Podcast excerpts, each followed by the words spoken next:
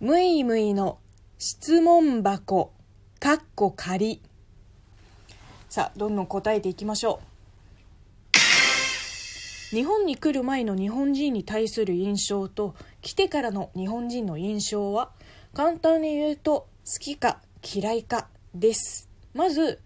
日本人に対する印象はさほど変わってないです。なぜかというとあの中国にいた頃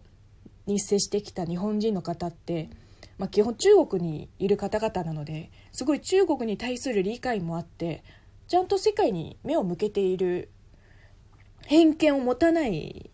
人の方が多かったな。あ中でもね感じ悪い日本人もいましたよ。それいるよ。でもそういう人は多分世界のどこの国に行っても嫌われると思うよ。日本人同士にも。でも日本に来てよかったなって思ったのが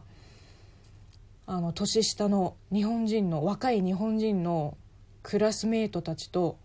もう同じ教室で授業を受けてで休みの日に遊ん一緒に遊んだりして前は日本語はただの、まあ、ビジネスビジネスツールっていうかもうあくまでもビジネスシーンで使う外国語だったけど日本に来てから